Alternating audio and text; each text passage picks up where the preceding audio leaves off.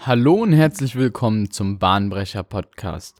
Heute mit dem Thema Outcome Driven Innovation, der Prozess hinter der Job to be done Theorie. Der Bahnbrecher Podcast hilft dir dabei, eingefahrene Denkbahnen zu verlassen. Wir geben dir ein Rüstzeug in Form von Techniken, Methoden und Theorien an die Hand, um bahnbrechende Ideen zu entwickeln und diese in Innovationen zu verwandeln. Dabei greifen wir zurück auf unsere Erfahrung als Beratungshaus und teilen dir mit, was sich in der Praxis wirklich bewährt. Anthony Ulwig, der Erfinder des Prozesses der Outcome-Driven Innovation, sagt über sich selbst, dass er durch Fehler inspiriert wurde. Er hat bei IBM an dem Produkt PCJR gearbeitet, welches zuerst hoch gelobt wurde und dann sich als Flop und Reinfall herausstellte.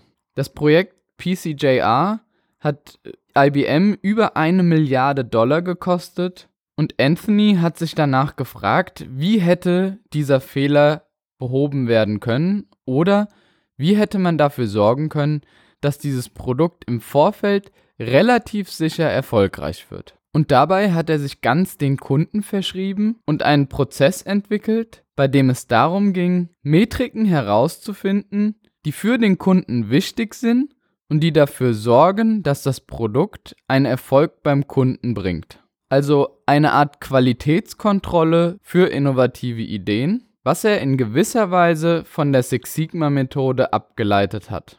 Wie bereits anfänglich erwähnt, basiert der Prozess der Outcome-Driven Innovation auf der Theorie des Job to be done.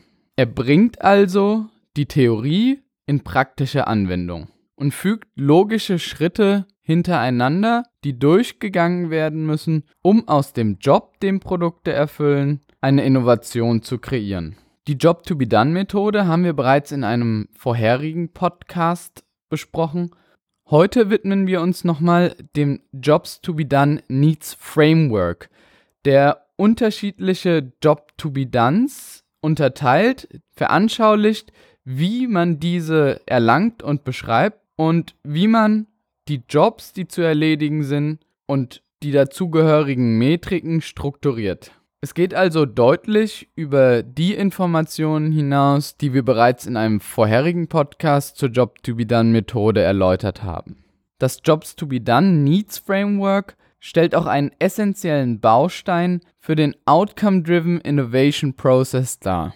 Nochmal kurz die Grundsätze erläutert, und zwar sagt die Job to be Done Methode, dass Kunden ein Produkt haben wollen, um ein Bedürfnis erfüllt zu bekommen. Das Produkt wird also in einem Prozess angewendet und ermöglicht in diesem Prozess eine gewisse Sache. Es ist also ein sehr pragmatischer Ansatz, bei dem das Produkt benutzt wird. Und das Thema Benutzen, Nutzen, Need, welches Bedürfnis wird erfüllt, ist genau der zentrale Punkt des Job to be done. Wir wollen nämlich sogenannte Needs oder Need Statements formulieren. Über diese Need Statements werden dann die Bedürfnisse des jeweiligen Kunden klar formuliert und dargestellt. Neben diesen Need Statements gibt es auch noch Desired Outcomes, die in gewisser Weise das erwünschte Ergebnis darstellen. Also auf der einen Seite brauche ich etwas und auf der anderen Seite habe ich nach dem Durchführen ein Ergebnis, welches nach gewissen Parametern auch bewertet werden kann. Bei Innovationsprozessen gibt es zwei unterschiedliche Art und Weisen. Die einen Innovationsprozesse fangen mit der Idee an und setzen dann die Idee um. In diesen Innovationsprozessen ist es oftmals so, dass sich mehrere Personen treffen und eine große Anzahl an Ideen produzieren. Hierfür werden dann oftmals sogenannte Kreativitätstechniken angewendet. Was dabei allerdings ausgeschlossen ist, und deswegen scheitern auch so viele dieser Ideen, ist, die Bedürfnisse des Kunden zu berücksichtigen. Denn nur weil sich Experten oder Personen zusammentreffen und Ideen entwickeln, heißt das noch lange nicht, dass diese Ideen auch vom Markt getragen werden und diese Ideen Bedürfnisse für die jeweilige Zielgruppe und den jeweiligen Kunden erfüllen. Und genau aus diesem Grund wird beim Prozess der Outcome-Driven Innovation die Bedürfnisse oder die Identifikation der Bedürfnisse an den Anfang des Prozesses gestellt. Das heißt, während wir bei dem einen Prozess Ideas First haben, haben wir bei dem Prozess der Outcome-Driven Innovation einen Needs First Ansatz. Eine Studie der Harvard Business School von David Garvin hat auch ergeben, dass die Bedürfnisse ein essentieller Erfolgsfaktor für Innovation darstellen. Im Umkehrschluss bedeutet das, dass die Kenntnis über Bedürfnisse eine deutlich erhöhte Erfolgswahrscheinlichkeit für Innovationen sind. Ein Grund dafür ist, dass der Market Pull gesichert ist. Sobald wir diese Bedürfnisse also besser erfüllen können und besser hat sehr, sehr viele Dimensionen und diese unterschiedlichen Dimensionen gilt es dann auch in dem Outcome-Driven Innovation Ansatz zu identifizieren, haben wir einen sogenannten Market Pull-Effekt. Das heißt, der Kunde fragt dieses Produkt schon automatisch nach. Zumindest, wenn wir Bedürfnisse haben, die untererfüllt sind. Mit Bedürfnissen, die übererfüllt sind, müssen wir wieder anders umgehen. Aber hierfür gibt es nochmal eine eigene Matrix, die den Umgang mit der jeweiligen Bedürfniserfüllung erläutert, die wir allerdings erst in der nächsten Folge des Podcastes zum Thema Outcome-Driven Innovation vorstellen. Was sind denn so ursprüngliche Methoden, die angewendet wurden, um die Bedürfnisse von Kunden zu verstehen? Hierzu zählen Focus Groups, hierzu zählen persönliche Interviews, hierzu zählen Kundenbesuche, hierzu zählt die Methode Voice of the Customer, Hierzu zählt die Lead-User-Methode, die wir auch schon vorgestellt haben. Sprich, der Ansatz, Bedürfnisse von Kunden zu verstehen, ist kein neuer.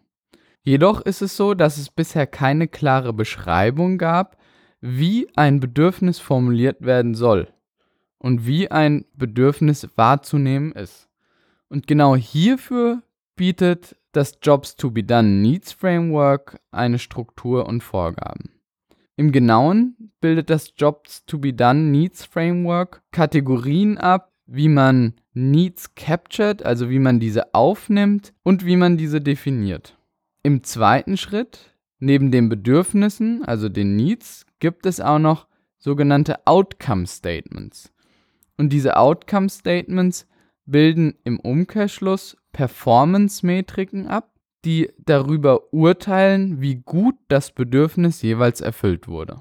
Um das Framework auszufüllen, müssen sechs unterschiedliche Needs oder auch Outcome Statements formuliert werden. Um das Framework auszufüllen, müssen sechs Gruppen von Needs oder Outcome Statements formuliert werden. Die erste und der essentielle und zentrale Bestandteil sind die Core Functional Jobs. Der Core Functional Job ist der grundlegende Baustein, um den sich am Ende alles dreht und um den sich die folgenden Outcomes und Bedürfnisse fokussieren.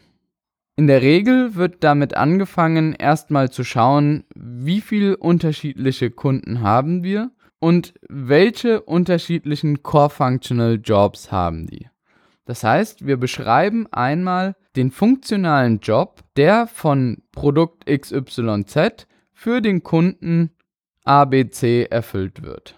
Im Anschluss gilt es, die wichtigsten zu identifizieren, zu hinterfragen, welche am wenigsten befriedigt wurden und zu identifizieren, welche davon attraktive Wachstumsmärkte bilden. Die Core Functional Jobs haben dabei drei klassische Charakteristika. Charakteristikum 1 ist, der Job ist stabil. Das bedeutet, er verändert sich nicht im Laufe der Zeit. Es kann sein, dass es neue Lösungen gibt, die diesen Job erfüllen oder besser erfüllen. Das gibt der Lauf der Zeit her. Aber die Grundaufgabe bleibt immer gleich. Ein Beispiel hierfür ist Musik hören.